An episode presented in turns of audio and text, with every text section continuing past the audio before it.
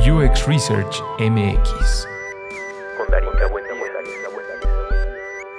Entrevista con Behzod Sirjani, founder of Yet Another Studio. I'm the founder of Yet Another Studio, which is an independent research practice I run to help people bring more rigor to their curiosity. And I spend most of my time thinking about how we practice research so that I can help people who maybe don't have research in their title be more rigorous, intentional, and ethical in the way that they learn with, about, and from their customers.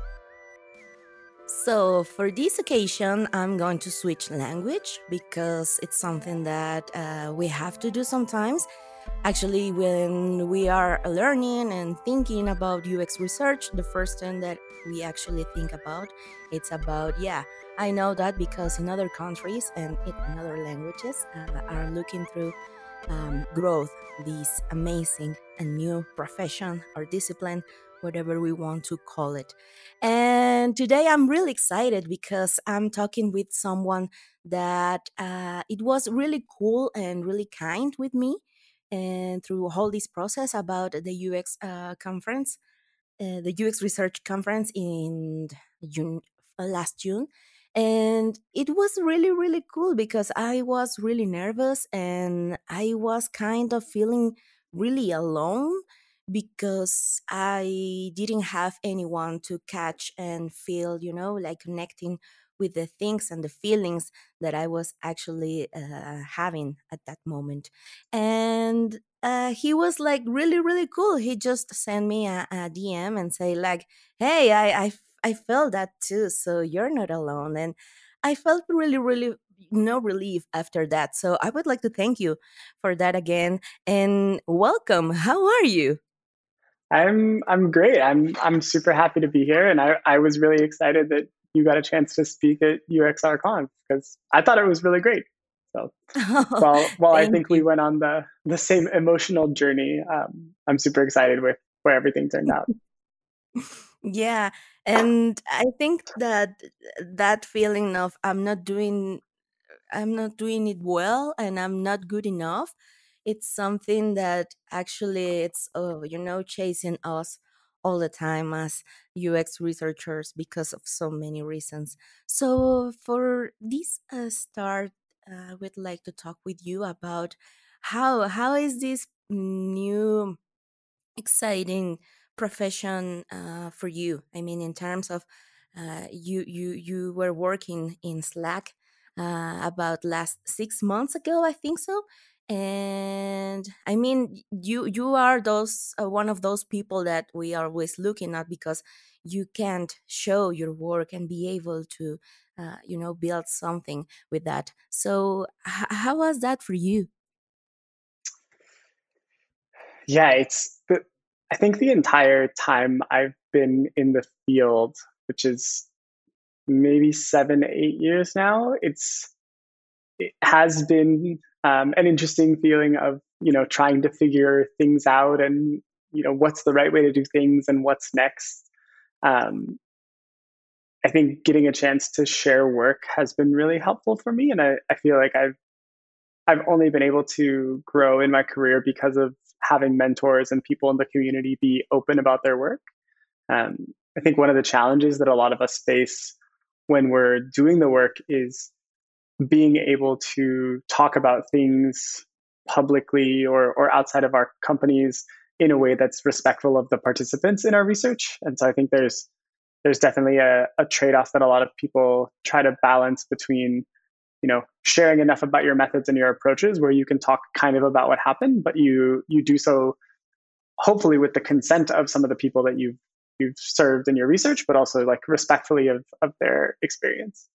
Um, but it's I found in general the community to just be really welcoming and um, very, I think, thoughtful about how we do our jobs. And I don't know that everyone or every career regularly like thinks about how their job is done in the same way. I, I'm I don't know, um, but I appreciate that as we're we're sort of a new field, like that critical interrogation is regular in our in our practice. Totally. And I think this capacity of connecting with people through uh, knowledge and by asking questions and always thinking about new approaches, it's it's really uh, resourceful in terms of w- what are you learning and also what are you sharing. Because Totally. if you keep all that knowledge, or if you are like uh, thinking of what is what is the best for me and not for you know the whole community eh, it's when you know problems starts so i don't know if if you agree with me about that.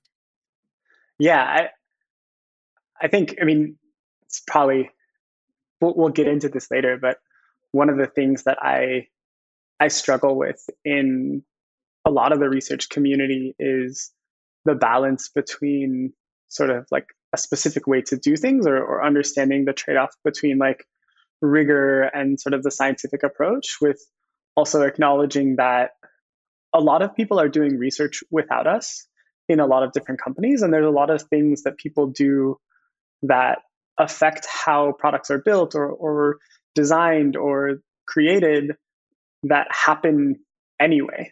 And so i think there's this interesting balance of I, I think it's important for us to talk about and share what we do more publicly because there's lots of people who are doing things that you know look like research or are research in, in a really broad definition and the more open we can be about how to be you know ethical and responsible in the way that we do our work the better off everyone is.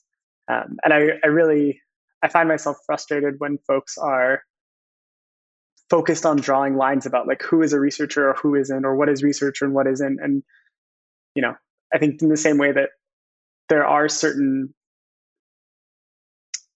certain things that you should be doing and and certain you know better ways of doing things we have to acknowledge that you know there is a broad range of influences in building products and it is in our best interest to be more helpful and open and public about how we think about and, and try to do our work well so that everyone can do that Yeah, yeah, I, I totally agree with with you. And I, I would like to ask you something about this process actually of talking about how we can improve our our, our practice as researchers, but also uh, you know, like trying to get this new uh, understanding about how how can we improve uh, better products and better uh, services as well just by doing our work and actually sharing not in terms of what i can do as a researcher but also uh, how how are building all these new paths for for example no younger people that are actually looking for these new opportunities but you know there's other things as well that mm, sometimes not so cool about it so Mhm. as you speak in in terms of uh, this is the only thing that i actually uh, can do and this is this is only the work that i signed for so i'm not doing anymore or i'm not going to do more than that. So h- how can we just uh, start to embrace these challenges? Because sometimes it's it it can be you know hard and this feeling of tiredness and you know for me sometimes it can be really really hard. So how how are you facing these new things about yeah that that's a fantastic question and i, I think there's probably a few different experiences there. There's um, feeling sort of trapped organizationally where you don't feel like you have power to make some of the changes you want. Um, I think there's the the fatigue or the the being tired of trying to make changes and not not having those be successful. Um, and then I think there's also what I would consider in some cases like a failure of imagination to see where else you can be helpful. Um, I think the the organizational one and the creativity are actually very closely connected. I think a lot of folks are, you know, for for very good reasons, trying to do their job very well, exactly as it's given to them. And one of the things that I one of the things that makes me sad, I think, about how a lot of research has been like taught or practiced is it feels like we're so methods focused like oh i need to do a usability study. I need to do you know contextual inquiry. I need to do a survey and i feel like a lot of folks especially early on don't step back and ask themselves why like we're all a part of these teams and organizations that are trying to accomplish something it's usually to deliver a product or a service or make people's lives better in some way and I wish that more people started there with like the decision that the research is trying to inform. Because I think if you started by asking yourself, why am I doing this? And like, what decision are we really making that's going to help us do whatever it is we're trying? You would be a little more flexible and, and sort of open minded in how you can go about structuring that learning in, in you know rigorous ways. Um, but I think that that sort of a lot of people who feel trapped in their organization are not looking at the picture from the 10,000 foot view or the 35,000 foot view to even say, like, you know, why am I here and what am I doing? And I think that's where a lot of folks get frustrated about different tools that an organization buys. Because if, if you're a researcher and you think it's just your job to do interviews, then I can totally see why you're threatened by your company paying for user testing because it's like, oh no, it's like someone else has taken my job. But your job is not to do interviews. Your job is to help your company and your team make decisions in better ways and with better information. And like, yes, interviews are one of those ways, but there's there's so many things you can do there. Um, I think the fatigue problem is very real and is something that is probably related to the way that you're doing your work. And I think a lot of times where I felt frustrated that I wasn't getting through to people, I've either realized that I was doing research that maybe was like the the thing that I thought was the best, but but wasn't actually helping us make those decisions better. Um, or the way that I was sharing and helping people understand the experience of our customers like didn't resonate. Um, and so I think I've had to get a bit more creative with how I share, or not creative in like I'm not putting on plays or like singing songs, but I think trying to align the work that I'm doing with the speed that my team is making a decision and like that like I'm giving them enough information to act on it in a meaningful way. Um, there's a um, Lena and Justin who work at Asurion wrote this great um, piece recently about like research cookbooks and I think the, the food metaphor is actually really helpful with research where um, in some of the workshops I give, I talk about making sure that you kind of think about your sort of your organization's appetite for research. And I think a lot of people fail when they try to give people a full meal when they were looking for a snack, or they give them a snack when they were looking for a full meal. And like that, that sort of alignment of I'm helping them in the ways that they can use that right now um, is often something I misjudge because I, I get so excited about, oh my gosh, there's all these things we can learn. And like, I want to go into the field and I learned all this stuff. And like, let me tell you all. And they're like, we need to fix like one part of this experience, right? And like, yes, I'm super glad that you can write a dissertation about, you know, how Slack admins think about security and the mental models of like information in a company. But it's like, I'm trying to understand how to do this one thing.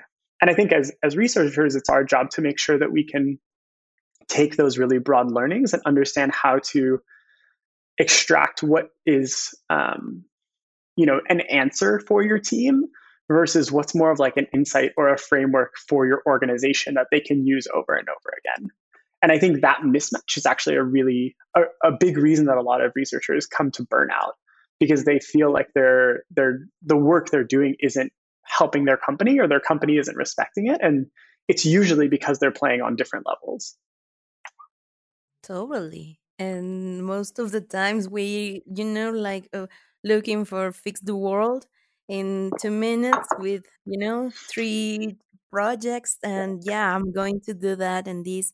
And yeah, as, you were saying, and sometimes you just need a little snack just to start, right? And um, another question that I actually uh, was thinking just when you were telling these these cool stories about it it's right now uh, you, you were starting to to told us about it you started 10 years ago so right now as as a new profession, at least here in my country. And when we are looking in internet and you know trying to see uh, how how can we learn or how can we adapt something, you know, just to say, uh, for example, interviews. So I don't know. I always think about context, and I'm I'm always thinking about how easy it is for some people just you know sit in front of another and start to talk and yeah it's like mm, it's it's just went really well but another for other people you know it's really hard because they're shy or you know they just just don't do it so often and when for example designers or people that are you know trying to learn about ux research and they face to to this and there's like no i'm not i'm not doing it because even though i know that i have to know and do some research because i know it's you know something that it's something that the book already says but how can we start to look for the things that actually works for someone and you know mm-hmm. sometimes it's like no this is not for me but i can i can help or i can understand research i don't know it's if this is something that you lived with your organizations or with your colleagues and how can we try to share best practices for that that's that's a fantastic question it's definitely something i've experienced a lot uh, so Facebook used to have this program. When I worked at Facebook, I worked mostly in the ads and pages organization. So it was, it was a lot of business tools. And we used to have a program called Customer Immersion where we would go and typically set up a set of customer meetings. And these were um, learning opportunities for typically a product team. So you'd have, you know, eight to 10 people in there and they were much more scripted than sort of a typical interview would be where um, let's say i wanted to talk to um, small restaurants that were using pages and um, get an understanding of like you know how that was working for them as a business. And and we were interested in you know things that were maybe visible on the page like hours or menu um, business messaging and whatnot. So we would recruit um, businesses that met that criteria and i would probably have a phone call with them up front to say hey you know we're interested in learning about these things. We're, we're really just looking for your feedback. What we want to do is basically facilitate a conversation between me and you but it'll be in front of my team. And at, at various points i may invite them to ask questions and they may try to dig into things. And there were a lot of folks there who understood why that was important designers, engineers, data scientists, etc. Um, and they would want to ask questions, but they they definitely struggle, and and they a lot of them worry that they would ask the wrong question or a question in the wrong way. And so what I and, and some of my peers used to do beforehand was have these sort of mini trainings. And we would help walk people through our thought process of how you go from I want to understand or get an answer to this question and break it out into a series of questions. So, helping people go from asking closed ended questions to open ended questions, or um, things where, you know, if you want to ask a question that maybe is like, how how easy is this to do and how happy are you with that you know instead of asking it in that way actually saying like tell me about your experience with this compare that to you know and and like actually sort of deconstruct those things. And i think for us the most helpful thing has just been sharing those examples and and really like making that thought process explicit. And so a lot of the work that that i did at facebook and then that we did it at slack when we started helping people who were outside of the research team doing research activities was really showing that thinking. And so we would even have these sort of one pager is probably not the right name, but they, they were short guides on you know how to have a customer conversation. And it, it was initially about just how to be in the room.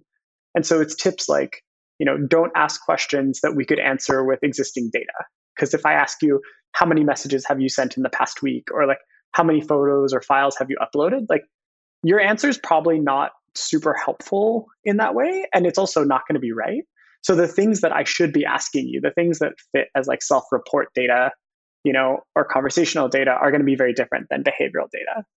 And I think a lot of what we need to be better about doing is not uh, as a discipline not arguing about what's the right number of people to do in an interview or like the right way to do personas but i think be really clear about the underlying thinking and decisions that we're making and so one of the conversations i have with a lot of folks now that i have my own practice and i'm sort of helping them build research muscle at their organization is I move them away from a conversation about methods and we start really with a conversation about almost like the trade offs or the ingredients that happen. And so we'll talk about things like breadth versus depth or being remote versus you know in context things being simulated or sort of authentic um, you know kind of one time versus longitudinal. Because most methods that we apply or we give names are shorthands for a bunch of different decisions that we're making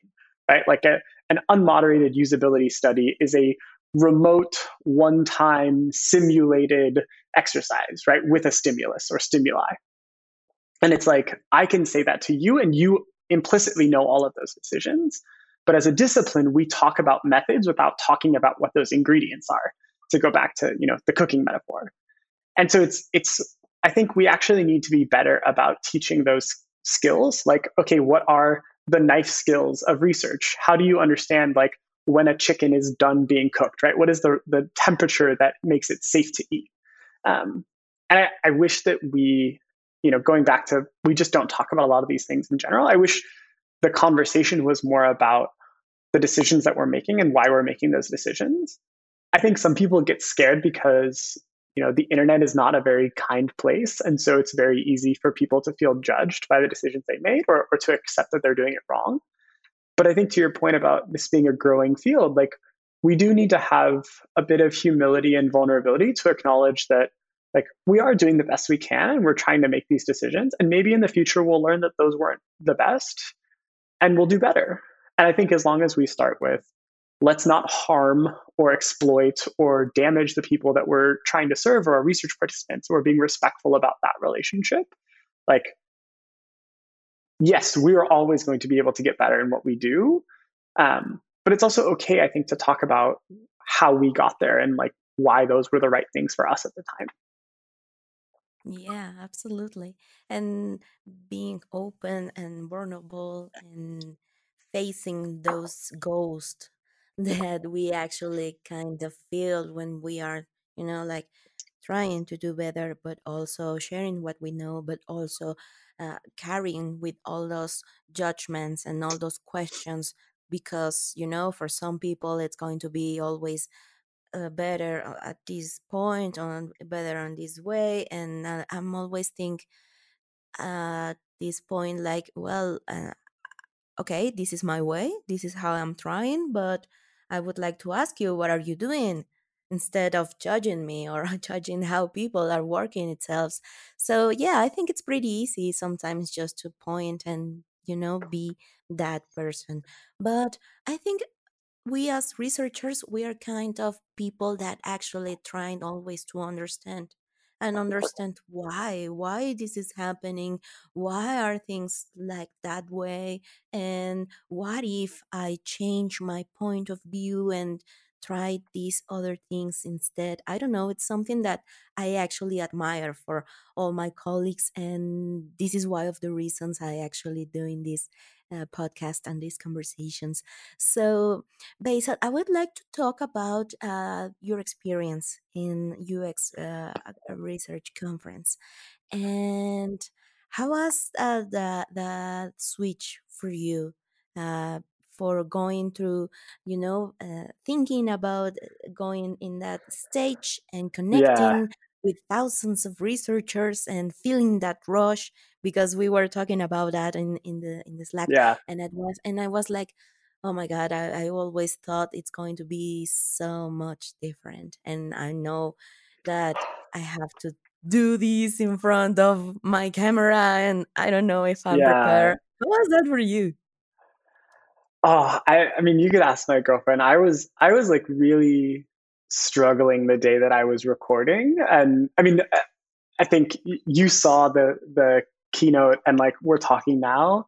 I think what was really hard is I'm generally a really emotive and expressive person, and I have sort of light humor and and just like a way of being on stage. Um, I really like that, like I, I like that mode of like presenting and being and and sort of being able to connect with people and, and whatnot and having to sit in front of a camera and I, I like I lost all of the humanity.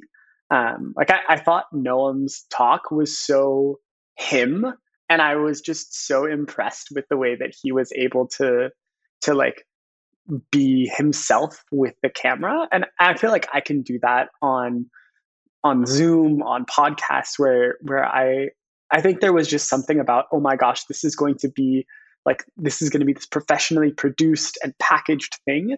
And I feel like the way that it came off was so much more like masterclass, where like I'm sitting in a chair and I'm telling you things, and I want you to think about those things.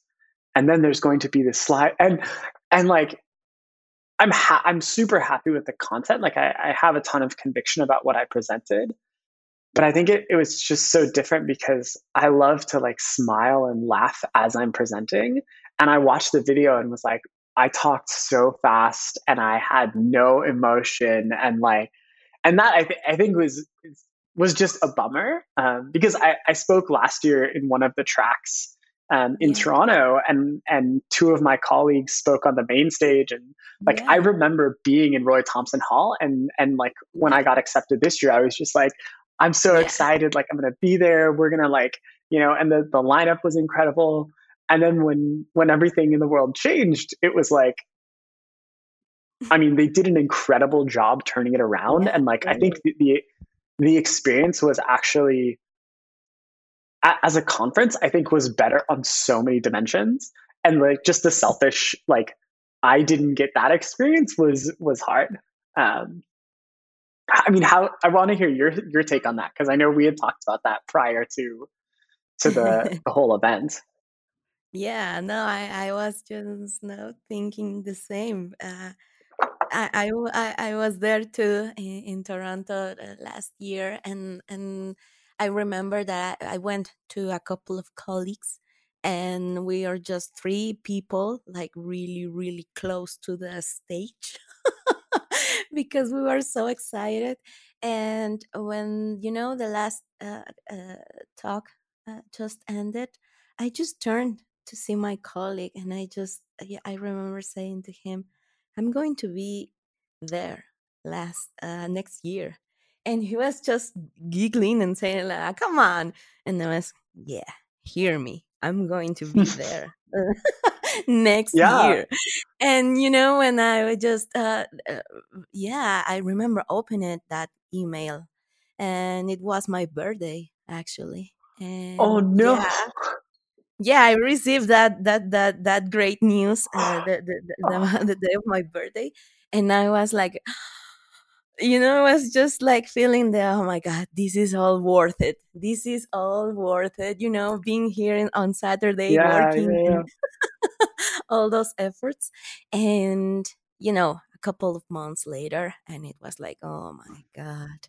And i actually remember writing this email to emily and she was asking me if uh, how about things in your country? How, how's that going? And i remember just typing we only have six cases and that was you know like in march and we are now the third country in in the world with more cases.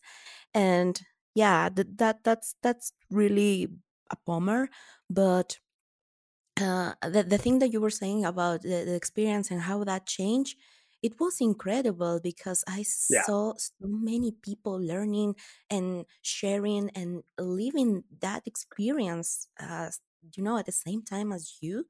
But I must confess, that was the only time I saw that.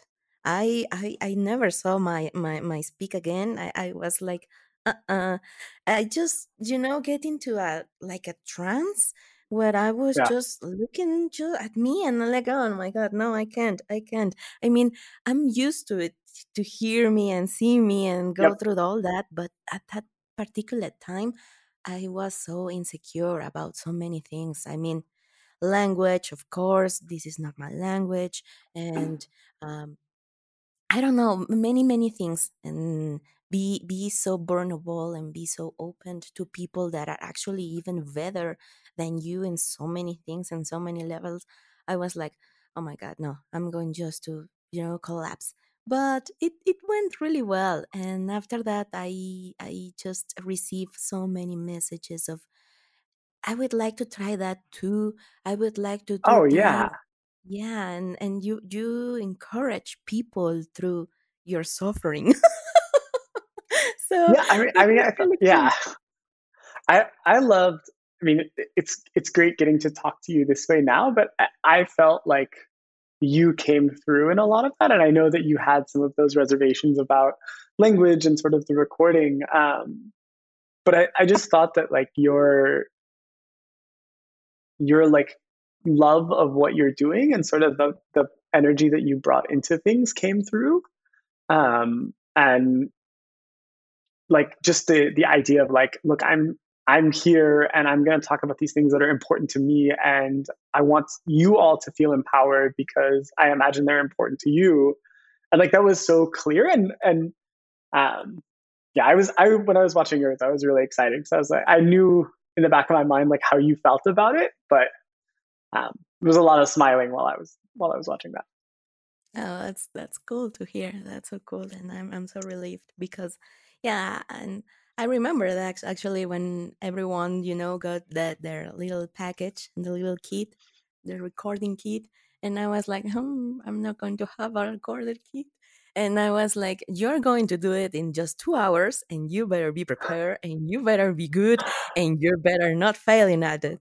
And I was like, oh, okay. And when everyone started to, you know, share that their things and their props yeah. yeah and different angles and you know having a whole weekend to do that. And i was like oh my god i'm going to just do it. And i think that that's the reason why it just came that way because i just uh, you know the night after uh, before I, I i didn't sleep at all. I was just like going through over and over and over. And you know i wake up like a, feeling like a zombie and when you know i was just like working and doing the things that i actually always do and then they buzz me and i was like oh my god this it's time yeah, and I was like, okay. And this guy that actually he went so cool with me, and he actually helped me to switch the slides on it. And yeah, he he was really really cool after that. But he was like, "You don't worry, uh, we can repeat as many as you want." And I was okay, and that actually came in three takes. And he was like, wow yeah, and then it was, are you feeling good with that? Yo, yeah, I think. Okay, bueno, bye. yeah, no the the but slides go go yeah, it three, three, three, three takes it took to to do that. No I i would i like to ask you, how many ta- takes did you make for your talk? so the the slides were the hardest thing for me um, because the way that I present, I sort of have this like long pauses where I'll have one slide up and then I actually use like um, and people will see this when the when the talk is more public, but like I'll, I'll have a sentence and then a second sentence that builds off it where I gray things out. And so it was like like the those are a lot of my visual cues as I present. And so it was really hard. I think I probably did three or four takes trying to go start to end. And I would just like I didn't hit the transition that I wanted, or I realized that the way that I said it didn't match the slide. And that became like just I I think at some point my girlfriend was like, you know, we had just had lunch or something, and she, I was kind of like, can you just go for a walk? Like, I need to just, I'm having a terrible time, and I need, and it's like, it wasn't her, like she was, up, you know, upstairs away, but I was just like, I need to just like look at this camera and be like, okay. Um, and so I think it probably took like 10 takes.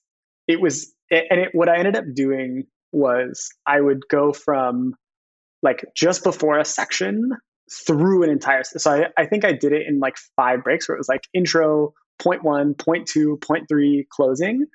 But it took you know almost 10 times to get there. And then i think when i did it i was joking with um with like you know to the camera. I was like okay look we're to be done. Sandro this is it.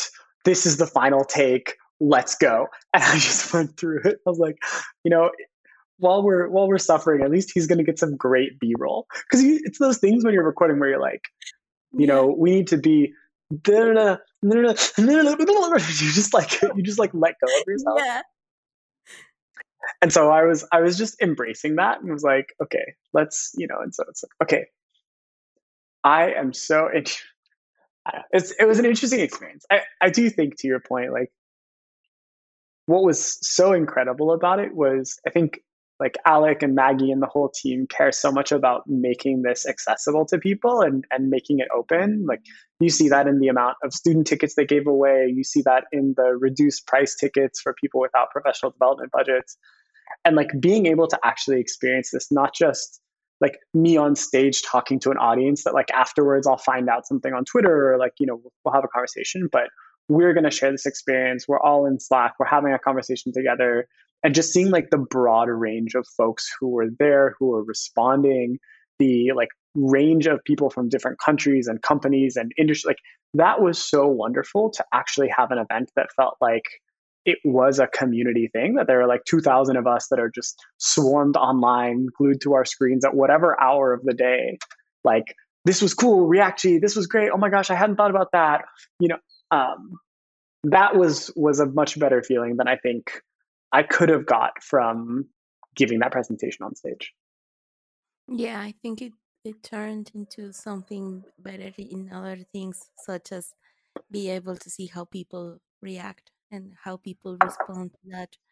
And actually, for me, it was like, uh, yeah, yeah, it was. I was kind of emotional actually after that because I was, you know, holding so much stress and so much uh, expectations and fears and I was, you know, like always, I'm always thinking the worst. it's yeah, just my yeah. personality sometimes.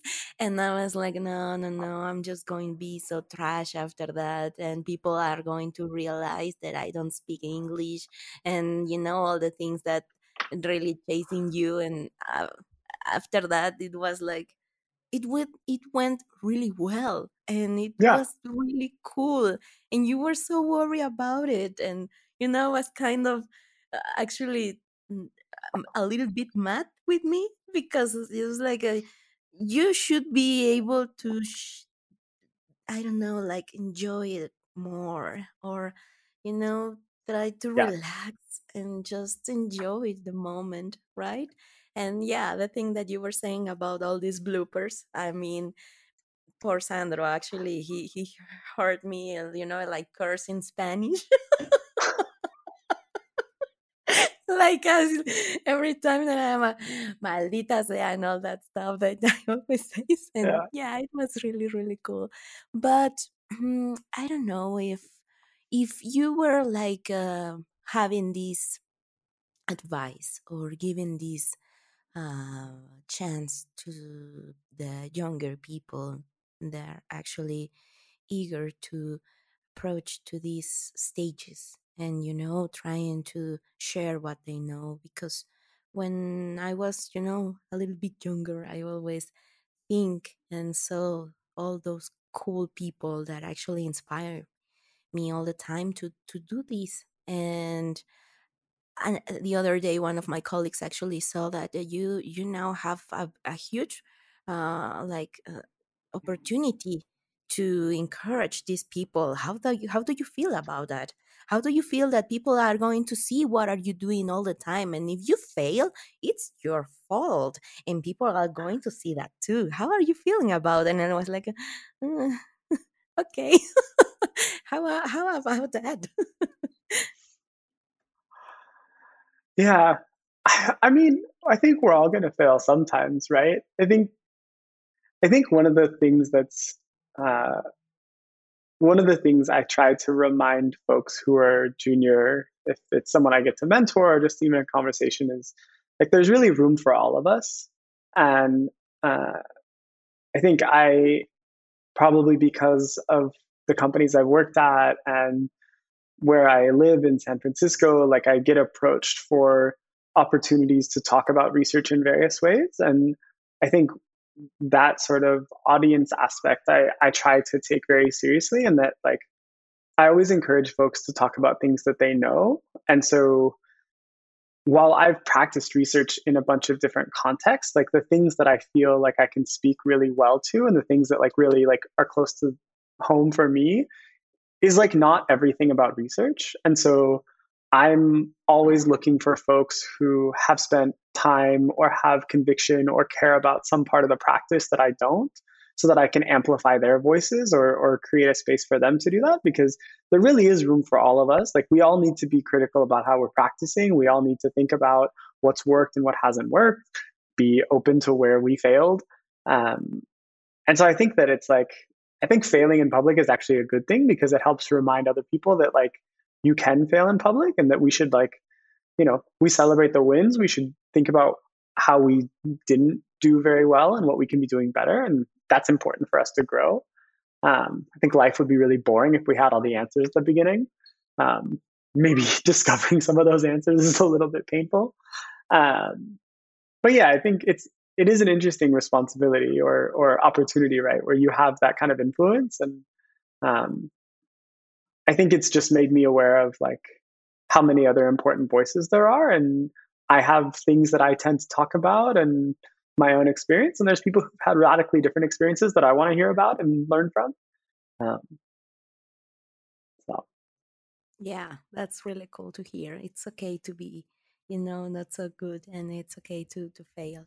And I would like to talk about you. So, I would like to know about how is it to just, you know, change uh, the course of your career and be able to open your own studio and be able to just jump in the air and say, let's do it. I'm ready to help other folks and other companies and start my own as um, this opportunity not only to uh, you know share what research is capable of and how we can improve uh, these stages of the you know the development and the creation of these amazing products as well.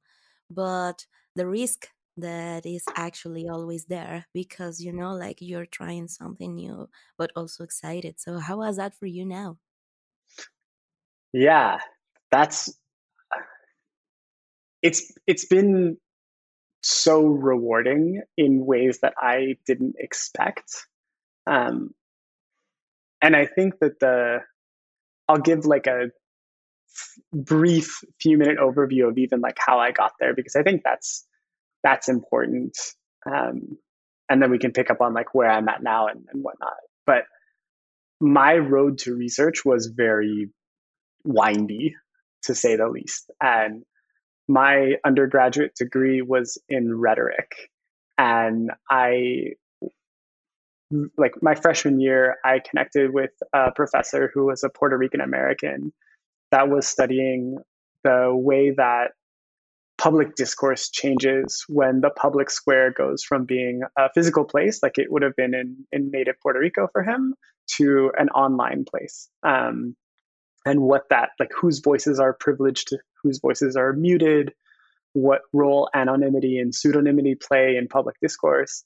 Um, and so i was really fascinated about some of those things but from the from the perspective of relationships like what does it mean for us to be friends if i'm your classmate or if i'm your classmate and your friend on facebook. Or i also follow you on twitter. And like how do those channels add layers to our relationship? Um, and this was kind of like 2007. So Facebook was expanding out of colleges, Twitter had just launched, Tumblr was live. Um, and so I I finished my undergrad with a lot of like theoretical perspectives on media. And and conversations i think a lot. At the time we were talking about sort of the aesthetics of media um, things like uh, defaults and the role that defaults play in shaping conversation.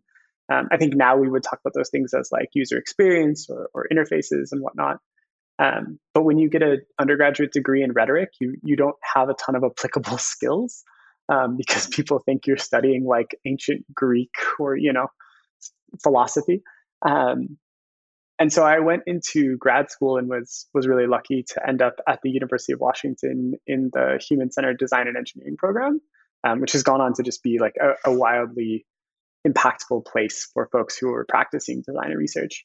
Um, but the thing that the the program did, which I didn't appreciate enough at the time, was we had faculty from just a range of disciplines: psychology, sociology, anthropology, computer science, design, etc and so the, the whole program and our curriculum was about like being really critical about the way that we humans shape technology and technology shaped us. And what i learned through a lot of those like class projects and whatnot was um, i didn't like i wasn't as fast at designing as some of the people i worked with and i wasn't interested in like building things in in the like the programming sense. But i really liked thinking about why and a lot of where I was helpful on class projects or just like I found myself drawn was understanding human behavior and using that to shape things. Um, and so I I started and then ended up actually dropping out of a PhD program, um, but really oriented around like how can we take things that we're learning about people and then like use that to make things better. And I think my whole my whole career and like orientation has been where can I be valuable and learn things. And I think especially because I don't have a PhD or like deep training in any method, I was always sort of method agnostic. I wasn't, you know, going to argue with people about the right sample size for a certain p value in a survey because like I just didn't know, especially early on in my career. Um, and so I think that sort of orientation plus being at at Facebook early on um, especially on the business side where we, you know, while Facebook for a long time was all about moving fast and breaking things, our team was about like building stable products that earned money. And so I think we just had like a very different relationship to customers.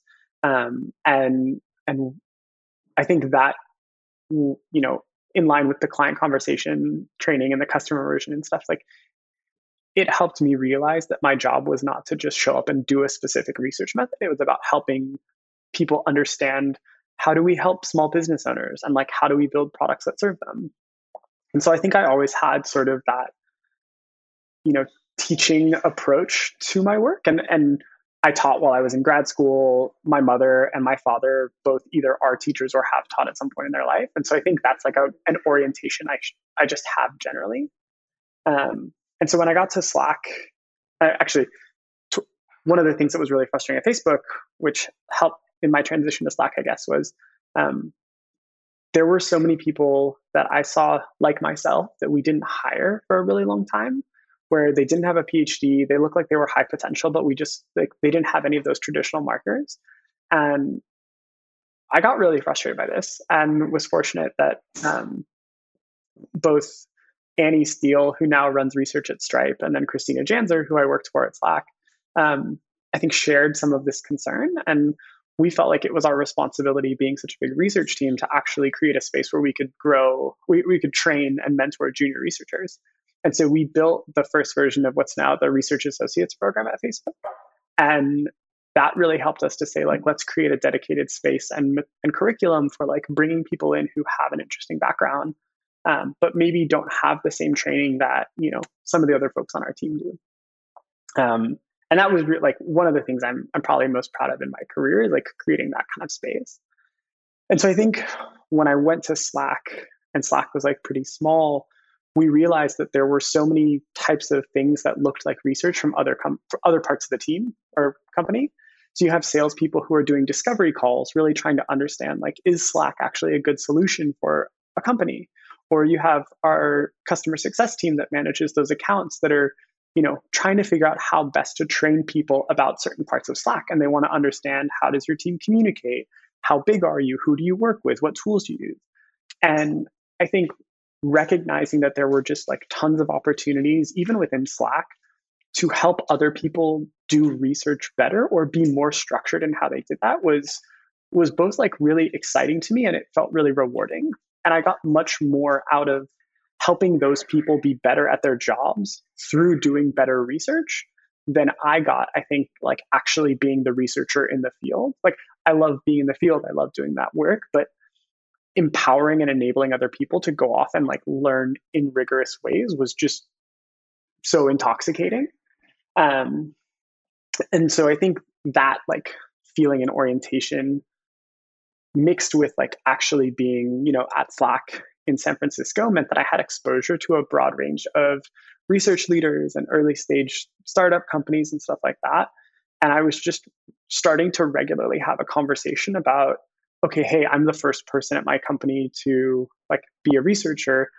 How can I think about, you know, the balance of doing work for myself versus like helping other teams do research? Or, you know, what do I give away? Or when do I bring in research ops? or for for like early stage product folks like okay how do we help our designers and product managers like ask better questions and so i think that the the like motivation for starting the studio was i don't see a lot of people who are spending time thinking about this problem of like really how do we actually help everyone around us be better and and the way i talk about it is like be more rigorous in their curiosity. Like everyone is curious and people are curious in different ways. But so much of the conversation in, in our industry is about how to do research better ourselves. And I'm, I'm super happy that lots of people are having that conversation. I'm interested in like how we help everyone who doesn't have research in the title not exploit our customers or not do things that are destructive or actually just be more intentional about how they ask questions and engage with customers and learn. And so I think that like the studio is really just a big experiment for me to say like can i support myself while i think about and figure out and push us on how to do this better um, and there's a very real fear that like you know nobody cares and no one's going to pay me and i'm going to have to find a different job um, fortunately that doesn't look like it's going to be the case i have some some companies i'm partnering with that are fantastic um, but it, it is really for me about like changing how we practice and I think being more inclusive in our practice in a way that we just haven't talked about or spent much energy on. Yeah, totally. And I think it's something that, uh, in terms of be able of how are you facing those fears in terms of how about the situation is and you know how complex sometimes it gets when people are facing different uh, ideas about what research can do for you and your company. But also, I think it has to do with the other thing that I would like to talk to close this amazing conversation that I would love to go on and on and on. But uh, the idea of having your own business or your own studio and I love the name of it for uh, for for you know just like giving the, this hint of of I mean this offered and how can you see that there's so much another uh, questions to to do not in terms only to um, what can we do but also how how can we approach to those uh, profiles and to those organizations and to all these younger people that are actually starting to. And I think it has to do with uh, meetups and the meetup that you are actually going to have next week.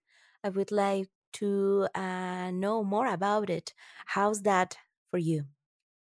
Yeah, no, it's it. So for for the p- folks who are listening on um, Wednesday the 12th at I yeah. think it's 1 1 p.m. Central Time or CST.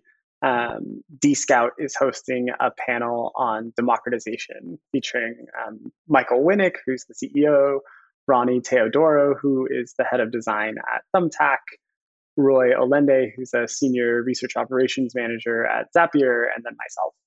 um, yeah, I, I do think that meetups are a really powerful thing. I think you know, the, the entire conversation we've had about sharing, um, I, I believe, given that I have a rhetoric background in the power of dialogue and like I don't have all the answers. And so being able to put out an idea and have someone push on it or share and say, oh, yeah, that's true for me and a little different. Um, I mean, it, I, I love and respect all of the people that I'll be on the panel with. Um, Roy and Ronnie both spoke at UXRConf, and they're just they're wonderful individuals. I know Ronnie from when we were both at Facebook. Roy was actually the content advisor for my track at UXR UXRConf last year, so we became friends through that, and he's just a wonderful human.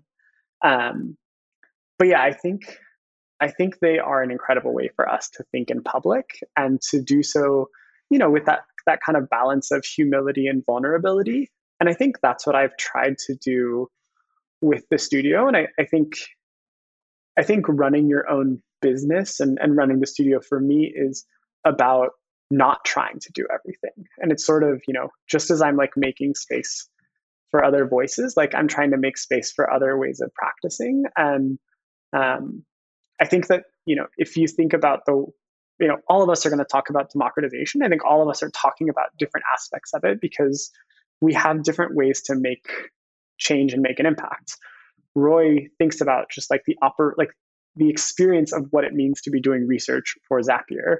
Ronnie is thinking about both her design team and her research team as part of the world that she oversees and like what is the relationship there. I was focused at Slack and Facebook on on both like researchers but then non-researchers and so I think that's it's a wonderful place for us to get together and say, like, here are different sides of an issue. Here are different perspectives on the conversation.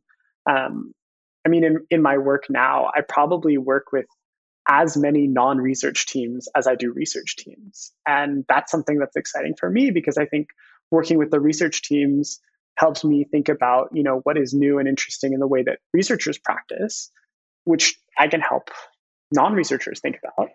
But non researchers also don't have the bias or the baggage of all of the ways that they were taught to do things. And so some of their different perspectives or ideas I can then use to think about how we practice. Um, and so I like being in that space where I think, you know, and and I can because it's my business. Um, but I yeah, I don't know that that everyone is is there. Um, but I do. It's it's funny that you mentioned meetups because there's a there's a Google group that's I think thousands of people now where someone had asked about self-service research a while ago and they wanted to have a conversation on a specific day and I wasn't able to make it but I said actually I've been having this conversation with a few folks and I'm super happy to like host a panel. Um, not because I actually want to contribute but I want to moderate. Like I have some friends who've done different things that I, I think would be interesting to talk together. Um, and so we're trying to put that together in September because you know along the lines of what you talked about in, in your conversation like community is important building things is important doing things you know pro bono or just like i think for the benefit of the other people you know and taking your own expense i, I think is also great. And i mean one of the most rewarding things for me um, about having my own business is i both get to decide how i use my time but i also get to set the budget for like professional development or or what that looks like. So i can take whatever classes you know i can afford. I can give away my time in ways that are meaningful. And and i think there's you know i need to put my money and my time where my mouth is there's so many opportunities for us to be more public about these things and obviously i need to like have client work so that i can get paid but i'm i am really trying to think about what are the different spaces or threads of conversations that i can kind of push in public that hopefully are interesting to other people and maybe beneficial um, Yeah, totally. Yeah, well, I think this is something really amazing. Uh, you all should be able to attend this. I'm going to share the link uh, through the invitation as well on this podcast, and I'm going to share that too on the social media as well. So, thank you so much for having me in this great conversation with you.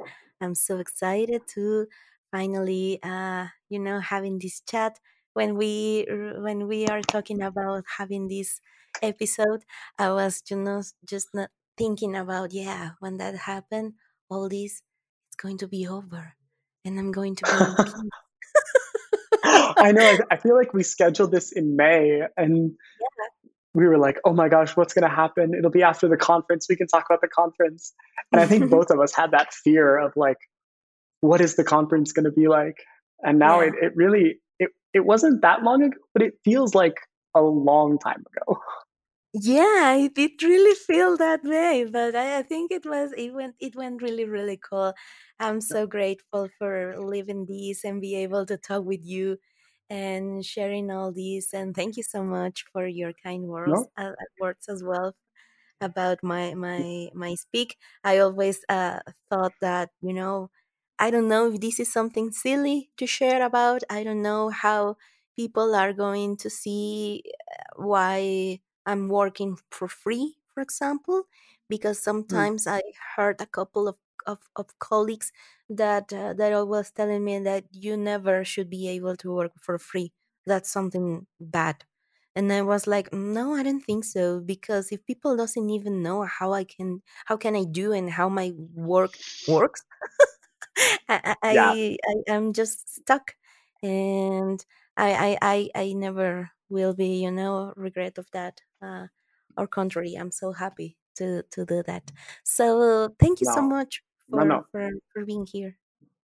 Yeah, no, thank you. I mean, I've this has been amazing. I I'm a big fan of what you're doing, and I totally agree. Uh, there's actually some exciting things that I'll be announcing later this year that are um, totally free because I think you know those of us who have the opportunity to give should, and I can, and I'm excited to.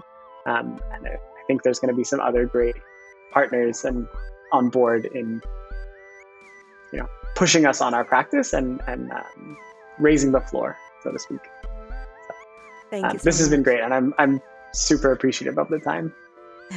Thank you. Bye-bye. Bye.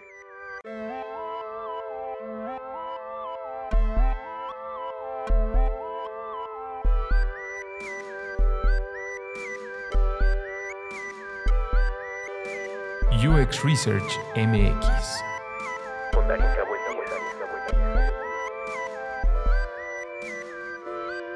Entrevista con Beisot Sirjani, founder of Yet Another Studio.